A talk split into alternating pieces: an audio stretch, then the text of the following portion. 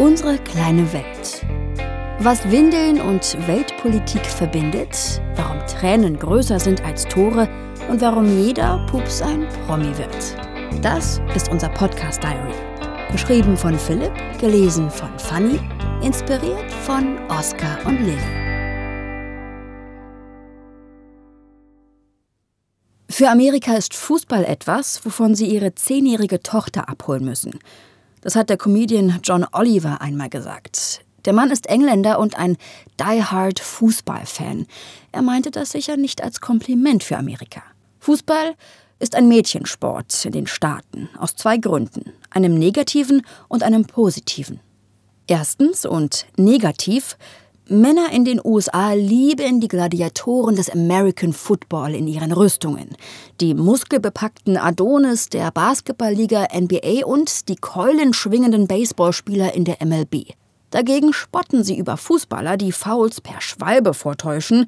Shame, bei denen manchmal pro Spiel nur ein Tor fällt. Boah, boring. Oder bei denen Spiele sogar unentschieden ausgehen können.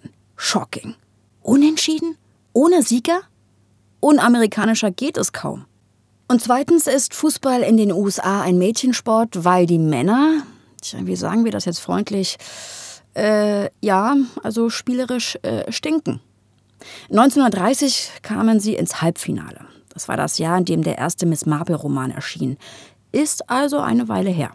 Seitdem sind die Teilnahmen der US-Nationalmannschaft der Männer bei Weltmeisterschaften stets von der Frage bestimmt gewesen, ach, wie früh scheiden sie denn diesmal aus? 2018 stellte sich nicht mal diese Frage. Man hat sich nicht einmal qualifiziert. Und weil die Frauen erfolgreich sind, die US-Girls wurden viermal Weltmeister, viermal Olympiasieger und gewannen siebenmal den Continental Cup. Kurz, in den USA ist Fußball ein Mädchensport. So oder so. Bei uns zu Hause ist Fußball eher kein Mädchensport. Philipp hat zwar fleißig die Frauenfußball-WM geguckt, aber die Wahrheit liegt schon in diesem Satz. Er hat sie fleißig geguckt. Und mit gemischten Gefühlen. Hm, das war echt super lobt er nach manchen Partien onkelhaft. Boah, das war echt Frauenfußball, schüttelte er nach anderen den Kopf. Und unser chauvinistischer Dreikäsehoch drückte es gewohnt wenig subtil aus. Aha, die Mädchen spielen? Papa, wann spielen die Jungs wieder? Philipp steht seit 2017 nicht so auf Parallelen zwischen unserem Haushalt und den USA. Aber trotzdem, Frauenfußball hat es in beiden Umgebungen nicht leicht, wenn auch aus unterschiedlichen Gründen. Obgleich sie drüben belächelt werden vom bärtigen Teil der Bevölkerung, wie ja auch leider viel zu oft hierzulande, haben 14 Millionen Menschen am vergangenen Sonntag den WM-Triumph der Damen im Fernsehen verfolgt. In den Metropolen, vor allem den etwas fortschrittlichen an den Küsten, aber auch in Fußballhochbogen wie Kansas City, trafen sich Zehntausende zum Public Viewing. Doch im Triumph der kickenden Ladies um Co-Captain Megan Rapinoe zeigt sich auch, wie tief gespalten die USA sind. Nicht nur in ihrem Verhältnis zum Fußball, sondern auch in ihrem Verhältnis zur Obrigkeit, zur Trump-Regierung und zur Gleichberechtigung.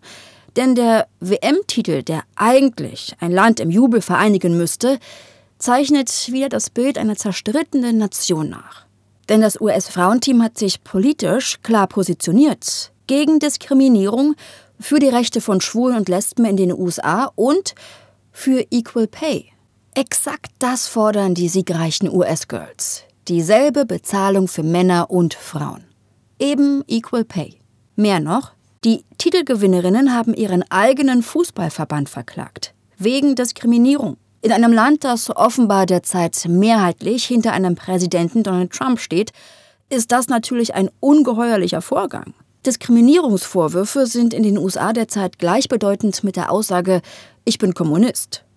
Die amerikanischen Konservativen, die sich für Frauen auf dem Fußballplatz ebenso wenig interessieren wie für Frauen auf demselben Lohnniveau wie Männer, haben Megan Rapinoe und ihre Mitstreiterinnen im US-Nationalteam sofort mit dem üblichen Stammtischargument überzogen. 90 Minuten gegen eine Lederkugel treten sei immer noch besser bezahlt als ein Handwerksberuf in den USA. Rapino verdient bei ihrem Verein FC Seattle etwa 160.000 Dollar im Jahr. Fast das Dreifache des Durchschnittseinkommens in ihrem Land, etwa das Achtfache dessen, womit ungelernte Arbeitskräfte in den USA im Jahr klarkommen müssen und dabei 40 bis 50 Stunden pro Woche buckeln müssen. Das mag ja alles rechnerisch korrekt sein, nur Equal Pay beziehen die US-Girls natürlich auf eine ganz andere Richtgröße, nämlich die ihrer kickenden männlichen Kollegen. Die chronisch erfolglose US-Nationalmannschaft der Männer hat für ihr sang- und klangloses Scheitern im Achtelfinale der WM 2014 5,375 Millionen Dollar in Prämien erhalten.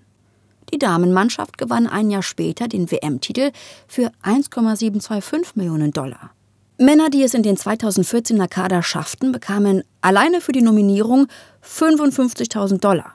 Die siegreichen US-Girls ein Jahr später 15.000. Zwischen dem Titel und dem Achtelfinale liegen also pro Kopf 40.000 Dollar. Zugunsten des Achtelfinales der Männer. Was bei den Prämien beginnt, endet bei Alltäglichkeiten. Die US-Girls fliegen Linie, die Männer in gescharterten Jets. Die Männer spielen auf Rasen, die Frauen oft auf dem deutlich gefährlicheren Kunstrasen.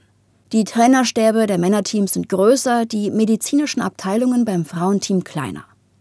Der US-Verband hat dieses Missverhältnis damit gerechtfertigt, dass der Weltfußballerverband FIFA mit der WM der Männer ein Vielfaches mehr an Geld einnimmt als mit der WM der Frauen, weshalb die Ausschüttungen an die Landesverbände bei den Männern entsprechend höher sind, was erklärt, warum die Vergütungen der beiden Geschlechter so weit auseinanderliegen. Das ist soweit richtig. Die WM 2014 der Männer hat der FIFA 4,8 Milliarden Dollar in die Kassen gespült. Die WM der Frauen ein Jahr später 73 Millionen Dollar. Dass die Damen wenige verdienen, sei insofern völlig gerechtfertigt, sagen die Kritiker. Andererseits ist es natürlich nicht der Verdienst der Männernationalmannschaft der USA, dass die FIFA mit der WM der Männer mehr Geld einnimmt als mit der der Frauen. Beweisgefällig? Die WM 2018 in Russland war die bislang profitabelste. Da waren die US-Herren, äh, wir erinnern uns, äh, nicht mal qualifiziert. Und wer nur die Einkünfte des US-Verbandes von Weltmeisterschaften vergleicht, der rechnet auch zu kurz. Mit den ganz normalen Länderspielen der Frauennationalmannschaft, also Qualifikationsspiele und Testspiele, hat der US-Verband 50,8 Millionen Dollar an Eintrittsgeldern eingenommen. Gut eine Million Dollar mehr als mit den Tickets für die entsprechenden Spiele der Männer. Bei den Sponsorenverträgen und den Merchandising-Verkäufen sind die Damen ebenfalls deutlich profitabler als ihre männlichen Kollegen. Einfacher ist es, die Forderung nach gleicher Bezahlung nicht nur in Bezug auf Geld zu betrachten. Frauen verdienen in fast allen Branchen weniger Geld als Männer. Und in fast allen Branchen finden Männer Argumente dafür, dieses Missverhältnis zu begründen. Männer seien rentabler, opferten mehr Zeit ihres Familienlebens für die Arbeit, hätten eben eine biologisch angelegte andere Rolle. Ehegattensplitting und die ungleiche Entlohnung von Mann und Frau verfestigen diese Rollen. Denn Paare, die sie aufbrechen, verdienen gemeinsam substanziell weniger. Diese Lücke ist nicht in ein paar Jahren zu schließen. Es wird eine Aufgabe von Generationen sein, die Rollen und Vergütungen von Mann und Frau einander anzupassen. Das wissen auch die US-Fußballerinnen. Deshalb geht es bei der Equal Pay-Debatte weder um Äpfel noch um Birnen und auch nicht nur um Geld. Es geht vor allem um Respekt. Auf den Superhelden-Einladungskarten von Oscar habe ich sehr darauf geachtet, dass nicht nur Superhelden wie Spider-Man oder Batman drauf sind, sondern auch Superheldinnen wie die Schwarze Witwe oder Wonder Woman. Fand Oscar super, denn seine Schwester sei ja auch ein Superheldenmädchen und er lade ja auch Kita-Freundinnen ein. Und die Superheldinnen sind ja genauso gut wie ihre männlichen Powerkollegen. Respekt also. Für Superheldinnen wie die Fußballspielerinnen. Und der zeigt sich an Kleinigkeiten, sagt Megan Rapinoe. Für den Tag des Finales der Frauen-WM setzte die FIFA auch die Finalspiele der Copa America und des Gold Cups der Männer an, also der Kontinentalmeisterschaften von Nord- und Südamerika.